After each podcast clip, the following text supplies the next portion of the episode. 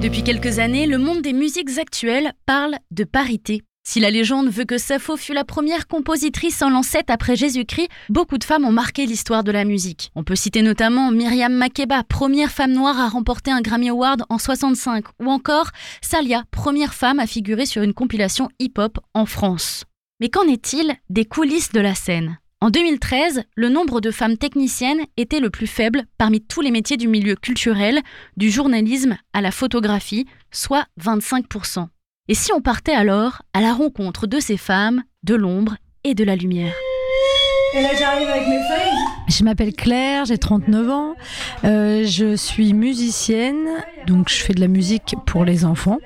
Et je mène des ateliers pédagogiques dans le cadre de, de, la radio.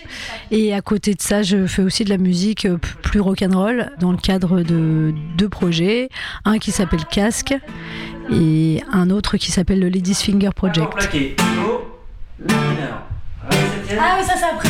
La première fois où je me suis dit que je travaillais euh, dans la musique, euh, ça a été aussi un peu. Euh, c'était un peu bizarre. Là, d'un seul coup, je travaillais dans la musique et j'allais être payée pour ça. Ok, ça y est, je, passe le pas de, dire que ma profession c'est d'être musicienne. Et d'ailleurs, quand on tape, quand on va sur le Guzo pour faire les fiches de paye, par exemple, en fait, il n'y a pas musicienne, il n'y a que musicien. Moi, ça m'énerve. Tac. Et là, il faut l'arracher du papy. Je pense que moi, dans mon boulot, je me pose, je me pose pas la question de si, si je suis une femme ou si je suis pas une femme.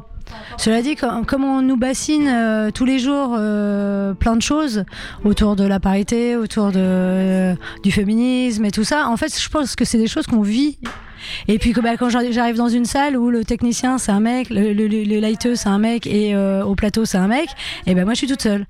Et d'un seul coup en fait je me sens euh, en sous-nombre, je me sens euh, sous, sous-représentée en tant que femme et bah en fait ça me met et mal à l'aise, ça me met une petite pointe de colère des fois.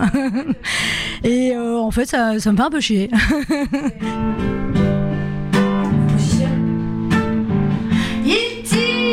J'ai un spectacle que j'ai euh, écrit il y, a, il y, a, quelques années maintenant, alors ça euh, 3-4 ans maintenant.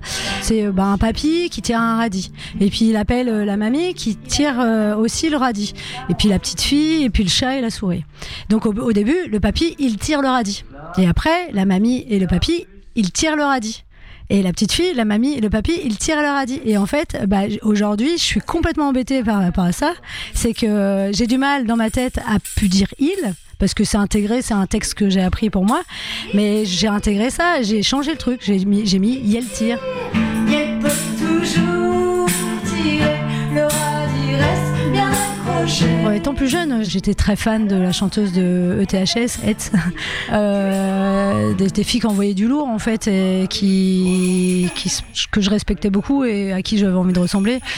Je me souviens d'une personne qui m'a qui m'a marqué la première fois que je l'ai vue sur scène, c'est Doris. la première fois que je l'ai vue sur scène, j'ai fait je me suis pris une grosse claque et j'avoue que la première fois que Doris m'a demandé pour jouer dans Lady Finger, euh, j'ai fait un, un peu consécration. Hein, mais, si on peut inspirer aussi d'autres, euh, j'espère que j'espère qu'on pourra avoir ce rôle. La petite fille tire la mamie, la mamie tire le papy, le papy tire le